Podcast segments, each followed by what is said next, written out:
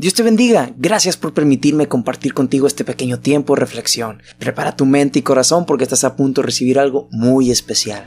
Se cuenta que un joven caminaba con su padre cuando se detuvieron en una curva. Después de un pequeño silencio, el padre preguntó al hijo, Además del canto de los pajaritos, ¿escuchas algo más? Durante algunos segundos el muchacho se conectó y se concentró en los ruidos del ambiente y luego respondió, Estoy escuchando el ruido de una carreta. Correcto, dijo el padre, es una carreta vacía. Papá, ¿cómo sabes que está vacía si no la estás viendo? preguntó el joven. Es muy fácil saberlo. Cuando una carreta está vacía, hace mucho ruido. Y cuanto más vacía está, tanto mayor es el ruido que hace. Cuenta la historia que el jovencito nunca olvidó la lección de su padre.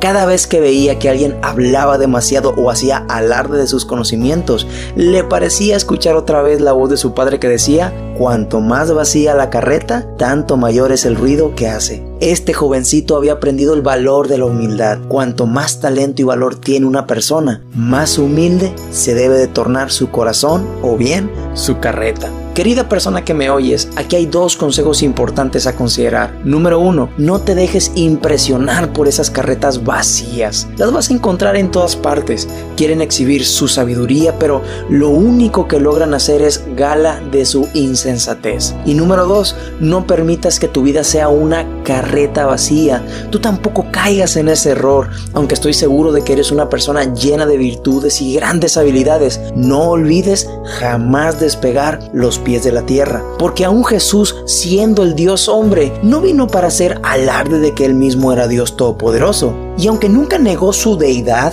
no vino a presumir su poder y habilidades, sino que siendo el Hijo de Dios vino a servir usando sus habilidades y su poder. Hoy quiero invitarte a que tomemos el gran ejemplo de Jesucristo, de que aún siendo la persona más talentosa e increíble que existe y que jamás existirá, decidió ser humilde y humilde hasta la muerte y vivir una vida terrenal al servicio de los demás. Asimismo, tú y yo seamos carretas llenas de amor, talento y servicio para Dios y para los que nos rodean.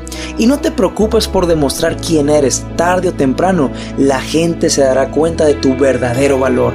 Por lo tanto, no te afanes en exhibirlo, sino que tu mayor anhelo sea el ser semejante en carácter al Señor Jesús y tu mayor gloria, vivir para alabarlo. Porque tú no eres una carreta vacía, tú eres un portador de la gloria de Dios.